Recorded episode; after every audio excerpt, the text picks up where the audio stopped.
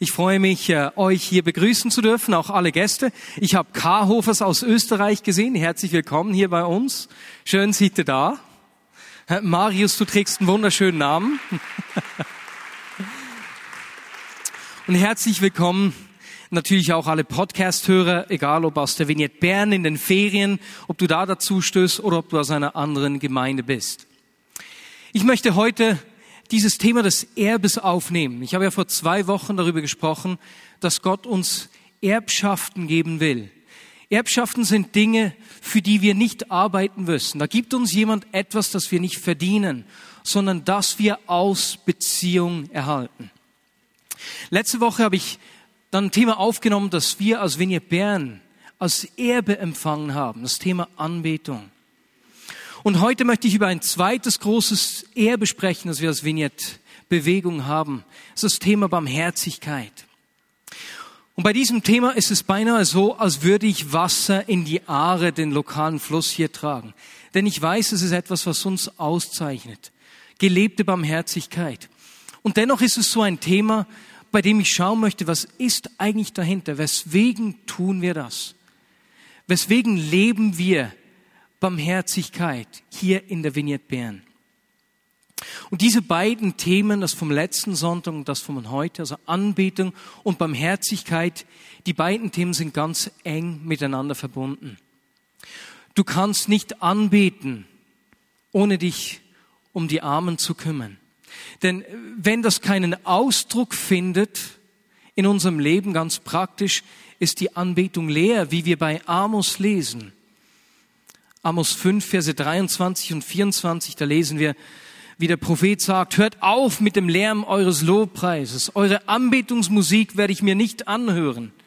Stattdessen will ich Recht fließen sehen wie Wasser und Gerechtigkeit wie einen Fluss, der niemals austrocknet. Barmherzigkeit, Anbetung die Hände kriegt. Gleichzeitig, wenn wir uns aber um die Armen kümmern, ohne das aus unserer Liebesbeziehung zu Jesus zu tun, dann machen wir etwas aus unserer eigenen Kraft und werden uns irgendwann überfordern und auflaufen.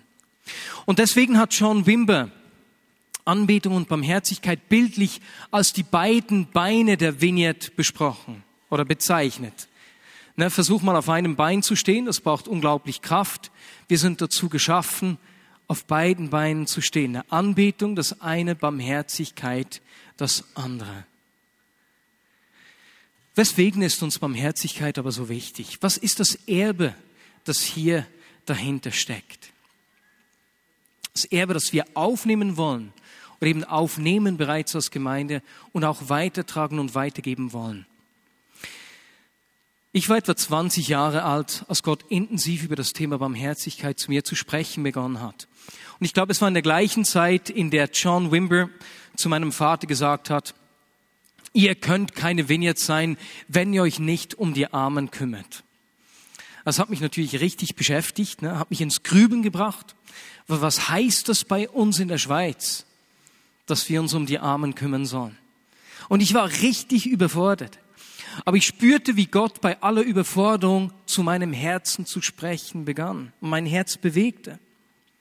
Und es war so eine Zeit, da geschah es mir oft, dass ich durch die Stadt ging, in irgendein Gesicht schaute und einfach zu weinen begann, weil ich den Schmerz im Gesicht des Menschen gesehen habe. Und, und das war mir dann peinlich, wenn ich durch den Bahnhof ging, in irgendein Gesicht sah und mich irgendetwas so gerührt hat, dass ich zu weinen begonnen habe. Es geschieht mir noch heute manchmal und komischerweise gerade auch, wenn ich Filme schaue, dass mich einfach die Geschichte von Menschen so berühren, dass ich einfach zu weinen beginne. Und damals war das dann so intensiv, dass ich spürte, da, da ist Gott dran, ein, etwas in mein Leben zu sehen, was mich ein Leben lang beschäftigen und verfolgen wird. Und so weiß ich heute, dass Barmherzigkeit eines der drei Themen ist, die mit meiner und unserer Berufung zu tun haben und die mich ein Leben lang verfolgen werden. Und in dieser Zeit war es dann auch, als ich in diesem Bewegtsein spürte, wie plötzlich so ein Gebet aus mir rausschoss. Und ich betete eigentlich ziemlich aus dem Nichts, Herr, schenk uns die Menschen, die niemand sonst will. Und dieses Gebet, das, das meine ich noch heute ernst. Jesus schenkt uns die Menschen, die niemand sonst will, die die Gesellschaft nicht will, die andere Gemeinden und Gemeinschaften nicht will. Und ich merkte, dass Gott mir etwas am Offenbaren war. Er, er zeigte mir sein Herz. Er offenbarte mir etwas von seinem Wesen. Denn Barmherzigkeit ist nicht einfach etwas, was wir tun, wie du, Deborah, bei den God Stories gesagt hast. Es geht nicht nur ums Tun, sondern ums Sein, sondern Barmherzigkeit ist ein Wesenszug Gottes. Und das ist mein erster Gedanke heute. Als Gott sich Mose am Berg Sinai offenbart hatte, da zeigt da geht er an Moses vorüber und stellt sich selbst vor. Im 2. Mose 34, 6 lesen wir, wie er sagt, ich bin der Herr, der barmherzige und gnädige Gott. Meine Geduld, meine Liebe und Treue sind groß. Freut mich, ich bin Marius. Wer bist du? Ich bin der Herr, der barmherzige und gnädige Gott. Ach so, der bist du. Barmherzigkeit ist ein Wesenszug Gottes. Und Barmherzigkeit bedeutet so viel wie helfende Zuwendung. Das heißt, sich berühren zu lassen und auf diese Berührung hin zu reagieren, sich bildlich gesprochen die Finger schmutzig zu machen. Nicht die Finger, die Hände sagt man, ne? die Hände schmutzig zu machen. Gott ist also der, der sich uns Menschen zuwendet. Und das nicht nur in einem metaphysischen Sinne von, ach, tust du mir leid, sondern ganz praktisch und konkret. David, der Mann nach dem Herzen Gottes, er erkennt Gott und er kennt seine Barmherzigkeit. Und deswegen schreibt er im Psalm 103, Barmherzig und gnädig ist der Herr, geduldig und voll großer Gnade. Er wird uns nicht für immer Vorwürfe machen und nicht ewig zornig sein. Er bestraft uns nicht für unsere Sünden und behandelt uns nicht, wie wir es verdienen. Ist das nicht wunderschön? Er ist der, Gott ist der, der sich uns Menschen bedingungslos zuwendet. Nicht, weil wir es verdienen. Das war das Alte Testament nicht, wo wir es verdienen. Barmherzigkeit stellt keine Frage nach der Ursache oder ob jemand diese Zuwendung verdient hat oder nicht. Es stellt keine Frage, ob jemand diese Zuwendung würdig ist oder nicht. Nein, wir erleben die Zuwendung Gottes nicht, weil wir es verdienen, sondern weil es Ausdruck seines Wesens ist, weil es seinem Wesen entspricht. Er ist der barmherzige und gütige Gott. Und wenn wir dann die Bibel lesen, fällt es uns eigentlich auf jeder Seite wieder auf, dass er gerade den armen, schwachen und ausgebeuteten seine besondere Hilfe zusagt. Und deswegen schreibt der Psalmist in Psalm 146, 7 bis 9, er schafft den Unterdrückten Gerechtigkeit und gibt den Hungrigen zu essen. Der Herr befreit die Gefangenen. Der Herr öffnet die Augen der Blinden. Der Herr richtet die auf, die verzweifelt sind. Der Herr liebt die Gottesfürchtigen. Der Herr beschützt die Fremden unter uns. Er sorgt für die Waisen und Witwen, aber er vereitelt die Pläne der Gottlosen. Er wendet sich den Armen und Schwachen zu. Der gleiche Gott, der den Blinden die Augen öffnet und durch unsere Hände Wunder geschehen lässt, wie wir das auch in den God Stories hören, ist der, der den Hungrigen zu essen gibt. Oft auch durch unsere Hände. Er ist es, der die Fremden beschützt. Im Alten Testament gibt es verschiedene Begriffe äh, betreffend der Armen, die die gleiche Wortwurzel teilen. Und übersetzt bedeuten sie so viel wie, dass jemand schwach, hilflos, ausgebeutet, verarmt, unterdrückt und bedürftig ist. Und Gott gibt sich in mehr als 30 Versen als der Beschützer der Armen zu erkennen. Beispielsweise Psalm 12,5. weil den Hilflosen Gewalt angetan wird und die Armen leiden, will ich eingreifen, um sie zu retten. Ich will denen helfen, die sich danach sehnen. Das heißt, er stellt sich auf die Seite der Schwachen und greift ein. Er befreit sie aus der Unterdrückung. Also da ist wieder etwas ganz Praktisches, das zum Ausdruck kommt. Und das wird nirgendwo deutlicher als durch Jesus, der Menschen von der Unterdrückung durch Krankheiten, von dämonischen Mächten und, und, und befreit hat. Ganz praktisch eingegriffen hat und Menschen Freiheit brachte. Und dann sagte er von sich, wer mich sieht, sieht den Vater.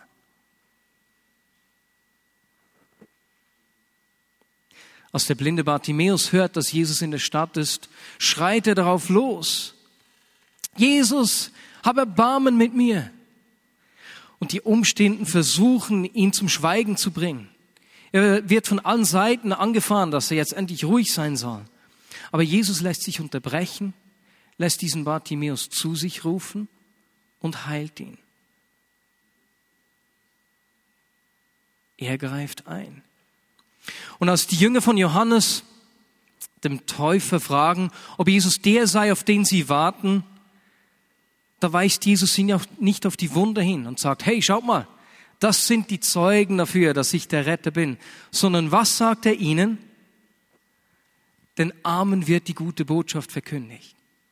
Das heißt, dass die Armen die gute Botschaft hören, war das Zeichen, war eines der Zeichen, dass das Reich Gottes sichtbar angebrochen war. Und weißt du was? Das ist es noch heute. Das Reich Gottes ist hier angebrochen, erlebbar. Er ist der Herr über jegliche Lebenssituation. Nichts ist ihm unmöglich. Er ist durch und durch gut. Und er will seine Güte durch dich und durch mich sichtbar machen. Weswegen? Weil Barmherzigkeit ein Wesenszug Gottes ist. Und weil das Teil seines Wesens ist, hat er bereits seinem Volk Anweisungen und Zusagen gegeben, die sein Wesen zum Ausdruck bringen sollen. Im 5. Mose 15, 10 und 11 sagt Mose zum Volk, gebt gerne ohne zu klagen, dann wird euch der Herr, euer Gott, bei allem, was ihr tut, segnen. Es wird immer Arme im Land geben. Deshalb befehle ich euch, den armen und bedürftigen Israeliten gegenüber freigebig zu sein. Und mit anderen Worten, mein Volk, ich bin der, der sich zuwendet. Und ich übertrage euch das Vorrecht, mein Wesen sichtbar zu machen und euch dem Nächsten zuzuwenden. Deswegen kümmert euch umeinander. Und wo ihr dies tut, wird mein Segen sichtbar.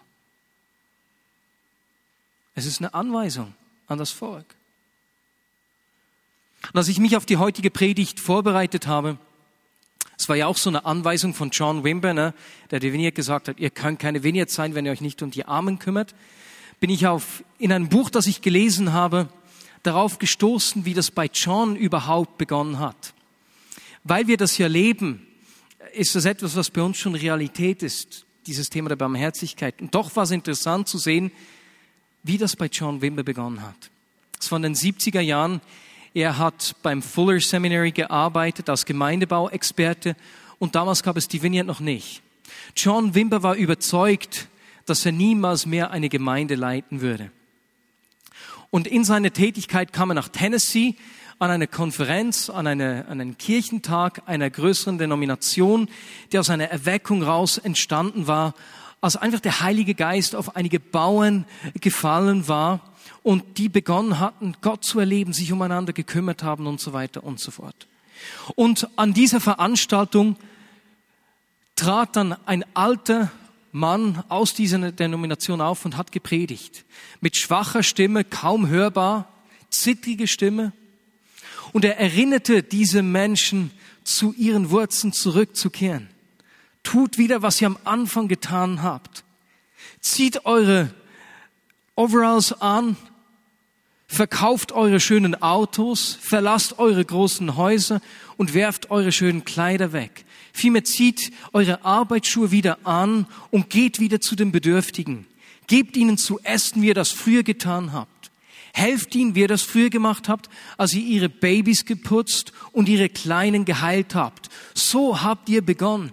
Kehrt zurück zu den Anfängen, zurück zu Gott, sagte dieser alte Mann zu diesen Leuten dort im Zelt. Es war mucksmäuschenstill. John stand dabei, sah die ganze Sache, sah, wie der Heilige Geist die Menschen überführte, wie sie sich hin und her bewegten, wie ähm, das Korn, wie sagt man, der Weizen im Wind. Und da hat es ihn getroffen. Als er an diesem Abend sich schlafen legte, besser gesagt schlafen legen wollte, las er den ganzen Abend die Bibelstelle, über die der Mann gepredigt hat, in Jesaja 58, 7. Ich möchte, dass ihr euer Essen mit den Hungrigen teilt und heimatlose Menschen gastfreundlich aufnehmt. Und den Rest werden wir später lesen. Und das hat ihn also die ganze Nacht bewegt. Er hat gelesen, gebetet, die ganze Nacht durch. Und am Morgen mit Tränen in den Augen hat er seine Frau angerufen und hat zu ihr gesagt, Carol, Carol, ich muss dir erzählen, was ich erlebt habe. Hat ihr von diesem Redner erzählt und hat ihr gesagt, Carol, wenn Gott uns jemals wieder rufen sollte, eine Gemeinde zu leiten, dann will ich, dass wir uns den Armen verschenken. Machen wir das? Und sie sagte, John, das machen wir. Kurze Zeit darauf hat die Vignette begonnen und der Dienst an den Armen war von Anfang an ein zentrales Thema. So ist es bei uns in die Bewegung gekommen. Als Nachfolger von Jesus kommen wir nicht am Thema Barmherzigkeit vorbei. Denn dort, wo wir Jesus begegnen, wie wir in diesem Lied gesungen haben, werden uns die Dinge wichtig, die ihm wichtig sind. Dort, wo wir ihm begegnen, erkennen wir sein Herz. Und da führt er uns in den Dienst an die Armen als Paulus von seinen Reisen nach Jerusalem kam, um mit den Ältesten der Gemeinde in Jerusalem zu klären, was denn von diesen nicht-jüdischen Christen jetzt erwartet werden soll, lesen wir in Galater 2, dass sie genau eine Sache verlangt haben. Da schreibt Paulus nämlich, nur eines haben sie uns nahegelegt. Wir sollten nicht vergessen, die Bedürftigen zu unterstützen. Und darum habe ich mich nach Kräften auch bemüht, schreibt Paulus. Eine Sache sollten Sie nicht vergessen. Die Armen. In den letzten Wochen waren eben sechs Personen aus der Vignette Bern im Kongo. Der Kongo ist nach neuesten Statistiken das ärmste Land der Welt. Und sie haben da nicht nur diese Jugend, diesen Jugendanlass durchgeführt, von dem ich bei den God Stories erzählt habe, sondern auch eine Leiterschulung. Und da waren sie also mit all den Vineyard-Leitern dort und haben über Gerechtigkeit gesprochen. Und auch da war der Aufruf von Gott, vergesst die Armen nicht. Jetzt stell dir das mal vor. Du musst den Menschen in dem ärmsten Land der Welt sagen gehen, vergesst die Armen nicht. Und das als Schweizer. Und dementsprechend gab es am Anfang auch Aufruhr. Wie sollen wir glücklich sein, wenn wir arm sind? Es gab einige Diskussionen. Und nach zwei Tagen hat äh, mein Bruder und auch Sari haben das erzählt, hat es bei diesem Mann, der am Anfang in der Diskussion besonders hörbar war, äh, ist wie der Groschen gefallen. Und plötzlich sagt er, aber klar, das ist es, das ist ja super, das ist ja super. Und er hat das Ganze zu verstehen begonnen. Er ging nach Hause und ein, zwei Tage später kriegten sie eine, eine SMS, dass die Gemeinde jetzt begonnen habe, den Armen zu dienen. Und zwar hat diese arme Gemeinde im Bakongo äh, begonnen, Nahrungsmittel ins Krankenhaus zu bringen, zu den Familien, die nicht von den Familien versorgt werden konnten. Denn dort in Afrika wird das Essen von den Familien ins Krankenhaus gebracht. Etwas von diesem Erbe ist weitergegangen. Ist das nicht unglaublich?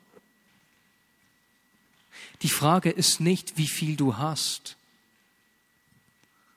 Ich meine, das Beispiel dieser Gemeinde in Bakongo bringt es zum Ausdruck. Die Frage ist auch nicht, wie gesund du dich bereits fühlst, sondern vielmehr, ob du und ich, ob wir uns vom Herzen Gottes berühren lassen. Ob wir diese Barmherzigkeit selbst erleben und uns von seiner Barmherzigkeit bewegen lassen, selbst großzügig zu sein mit unserer Zeit, unserem Geld und unserer Energie. Denn da, wo wir das tun, spiegeln wir den Menschen um uns herum sein Wesen. Und wenn ich mir eines wünsche, ist, dass die Menschen um mich herum durch mich und in mir einen authentischen Jesus sehen, der sich bedingungslos zuwendet und der Gottes Möglichkeiten in jeder Lebenssituation sichtbar macht. Und die sind nicht an meine Möglichkeiten und Fähigkeiten gebunden. Im Buch Jesus mäßig beschreibt Alexander Venture, ein Leiter der Vineyard in äh, Südafrika, Barmherzigkeit folgendermaßen. Wie Jesus geben wir Gott Haut. Wir sind sein verkörpertes Mitleid. Wir sind Jesus für diese Welt nicht mehr und nicht weniger. Das will ich sein. Und das ist eine Aufgabe für jeden von uns, für uns als Gemeinde, für jeden Einzelnen. Es ist nicht ein Auftrag, den ich delegieren kann als Leiter der Gemeinde. Hey, hey, wir haben nie einen Dienst am nächsten. Barmherzigkeit ist hier abgetan, ich habe keine Zeit. Nein, denn wenn wir den Menschen dienen, geschieht das nicht durch eine Struktur, sondern es geschieht durch einen lebendigen Leib Gemeinde ist nicht eine Organisation, sondern es ist eine Gemeinschaft von Menschen, die ihr Leben für andere hingeben. Das ist Gemeinde. Und so, wenn der Heilige Geist dich oder mich erinnert und uns Not zeigt in unserem Leben, lasst uns nicht daran denken, wem wir das delegieren können, sondern uns die Frage stellen, Jesus, was möchtest du, dass ich mit meinen Möglichkeiten in meiner Lebenssituation, in der ich stehe, jetzt tue? Und das kann manchmal bedeuten, dass ich in meiner Agenda Platz schaffen muss. Es ist dein und mein Vorrecht, dass wir das Wesen Gottes widerspiegeln dürfen. Und jetzt drittens, es ist nicht nur so, dass die Armen uns brauchen, sondern vielmehr ich brauche die Armen. Und Gott segnet mich durch sie. Und ich möchte da drei Dinge sagen, wie ich persönlich durch Arme gesegnet wurde. Ich habe Mitte 20 Mal zum Ausdruck gebracht, habe gesagt, Gott, ich habe weite Teile der reichen Welt gesehen, jetzt will ich auch die 98 Prozent sehen, denen es weniger gut geht. Und das hat mich an verschiedene Orte geführt. Ein Ort, wo ich war, wo ich einen Freund gewonnen habe, das war in Soweto, in einem Township in Johannesburg. Und ich habe dann mit diesem Leiter einer Vineyard dort Ferien gemacht, eine Woche in Kapstadt. Die ersten drei Tage waren wir in einem richtig in einer schönen Villa, in einer Bucht. Das war einfach herrlich. Es war ein Mann aus der Gemeinde, aus der Vineyard dort. Die nächsten zwei Tage waren wir bei einem Gemeindeleiter, Quartier so untere Mittelklasse. Und dann die letzten zwei, drei Tage waren wir in den Slums. Wieder bei jemandem aus der gleichen Gemeinde. Und diese Unterschiede zu sehen, das hat mich emotional so mitgenommen. Die Ungerechtigkeit der Welt, in einer Woche kondensiert sozusagen zu erleben. Das war unglaublich. Und dieser Mann aus den Slums, bei dem wir gewohnt haben, da ist die ganze Familie eigentlich irgendwo ausgezogen. Ich weiß nicht, wo die geschlafen haben, dass Trevor und ich dort übernachten konnten. Und dieser Mann hat uns die ganze Woche sein Auto zur Verfügung gestellt. Der hatte nichts eigentlich außer sein altes Auto und das hat er uns gegeben. Und das hat mich bewegt. Auf der einen Seite, weil bei diesem Mann die Bedürftigkeit so offensichtlich war, uns mich an meine Bedürftigkeit erinnert hat. Mich erinnert hat, dass ich genauso abhängig von der Gnade und der Barmherzigkeit Gottes bin. Nur merke ich das in meinem Alltag oft nicht. Das war die erste Art, wie es mich gesegnet hat. Teil davon war natürlich auch, dass er mir vorgehalten hat, was Großzügigkeit ist. Und dass Großzügigkeit und das Vertrauen auf Gott nicht davon abhängig ist, wie viel ich habe, sondern dass ich das gebe, was ich habe. Das zweite, der zweite Segen, den ich erlebt habe, ist folgender. Ich habe nie die Kraft Gottes so intensiv und in so großem Maß erlebt, wie wenn ich mich an Arme verschenkt habe. Ich kann mich erinnern, als wir in, Rumänien waren, da im ärmsten Viertel in Jasch an der moldawischen Grenze, an diesem Ort, wo nicht mal die, die Leute aus Jasch selbst, also die Gemeinde hat gesagt, da gehen wir nicht hin, das ist uns zu gefährlich. Und wir haben da in vier, fünf Tagen erlebt, wie über 100 Menschen geheilt wurden. Da gibt es eine Verbindung. Es war unglaublich. Die spürbare Gegenwart Gottes und die Kraft des Heiligen Geistes in unserer Mitte sind untrennbar mit seinem Erbarmen und seiner Barmherzigkeit verbunden. Wir können uns nicht das eine herauspicken, was uns besser liegt, und das andere sein lassen. Und so ist es nicht erstaunlich, dass wenn wir uns in die Geschichten von Erweckungsbewegungen vertiefen, dass wir sehen, dass die Kraft Gottes und die Taten der Barmherzigkeit immer wieder Hand in Hand miteinander gingen. So habe ich letzte Woche hier geschildert, dass die Vignette an den Anfangs, in der Anfangszeit in der Kleingruppe, die Carol Wimber erlebt hat, ebenso die Kraft Gottes erlebt hat. Der Heilige Geist der fiel, als sie so Lieder direkt an Jesus äh, gesungen haben. Und sie haben dann da geschrieben, wie der Heilige Geist fiel und wie sie überfordert waren und nicht wussten, wie sie damit umgehen sollen. Wenn Menschen weinten, äh, umfielen oder so. Und glücklicherweise hat ihnen ein Freund einen Mann vorgestellt, der hieß Juan Carlos Ortiz. Es war ein Mann aus Argentinien, der in Argentinien äh, richtig eigentlich eine Erweckung erlebt hat. Und die Gemeinde ist angewachsen dort hier in kurzer Zeit auf mehrere tausend Leute. Und so haben sie sich an ihn gewandt, haben ihn gefragt, Juan Carlos, hast du uns einen weisen Rat? Was sollen wir tun? Wir sind überfordert. Und Juan Carlos Ortiz antwortete ihn, weißt du, wir Pfingstler haben schon immer wunderbare Gottesdienste und herrliche Treffen erlebt. Wir haben die Kraft Gottes für diese Meetings genutzt. Mein Rat an euch ist, dass ihr diese Ausgießung des Geistes nutzt, um den Armen zu dienen. Setzt die Kraft Gottes ein, um den Armen zu helfen. Ist das nicht unglaublich? Das ist genau das, was wir tun wollen. Wir können und dürfen die Ausgießung des Heiligen Geistes nicht einfach für uns selbst brauchen. Vergesst die Armen nicht. Das Herz für die Armen und Verlorenen ist ein Erbe, das uns durch die Kirchengeschichte und die Erweckungsgeschichte hindurch weitergegeben worden ist. Und es ist etwas, was wir aufnehmen wollen. Und jetzt möchte ich zum Abschluss der Predigt einfach noch einige Verheißungen vorlesen, die Gott Menschen gibt, die sein Anliegen, sein Herz zu ihrem Anliegen machen und ihm sozusagen ein Gesicht oder eben Hände und Füße geben.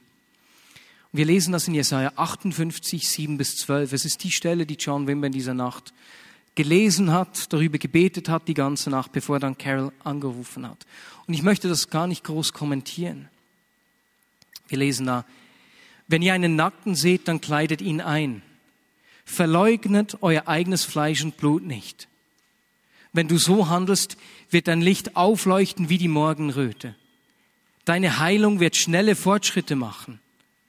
Deine Gerechtigkeit geht dir dann voraus und die Herrlichkeit des Herrn folgt dir nach.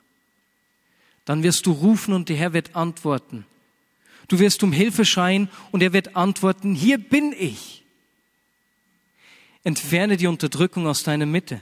Lass die höhnischen Fingerzeichen und das trügerische Reden. Öffne dem Hungrigen dein Herz und hilf dem, der in Not ist.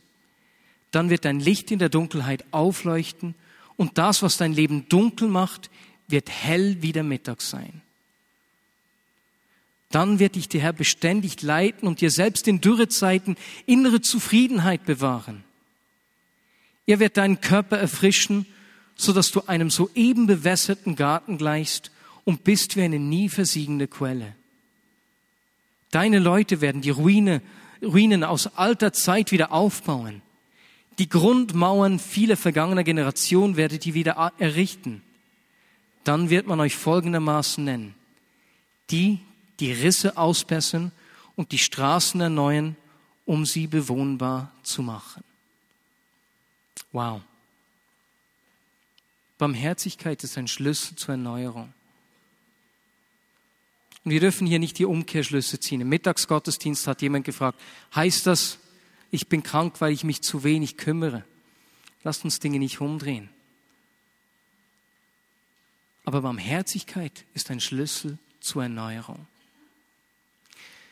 Und Jesus, ich wünsche mir, dass wie wir hier in Jesaja 58, 12 gelesen haben, dass die Menschen uns so nennen werden, dass die Menschen über uns sagen werden, hier sind Menschen, die Zerstörtes wieder aufbauen, die die Ruinen wieder aufrichten, Straßen wieder erneuern, den Zugang zu Gott wieder neu schaffen. Und Jesus, du siehst, dass Barmherzigkeit etwas ist, was wir leben. Nicht nur ein theoretisches Thema. Und so bitte ich dich, dass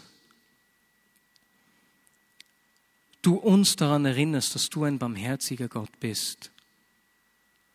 Dass es nicht nur ein Tun ist, sondern Ausdruck deines Wesens und dass du uns begegnen willst und uns deine Barmherzigkeit zeigen willst. Und so bitte ich dich auch, dass du jedem Einzelnen von uns im Alltag zeigst, wo die Armen um uns herum sind. Und uns auch zeigst, was der Teil ist, den wir beitragen können. An dem Ort, wo wir stehen, mit dem, was wir haben. So wie die Gemeinde im Bakongo, die das zuerst als unmöglich angeschaut hat und den du dich gezeigt hast. Jesus, dieses Erbe wollen wir aufnehmen und weitergeben. Amen.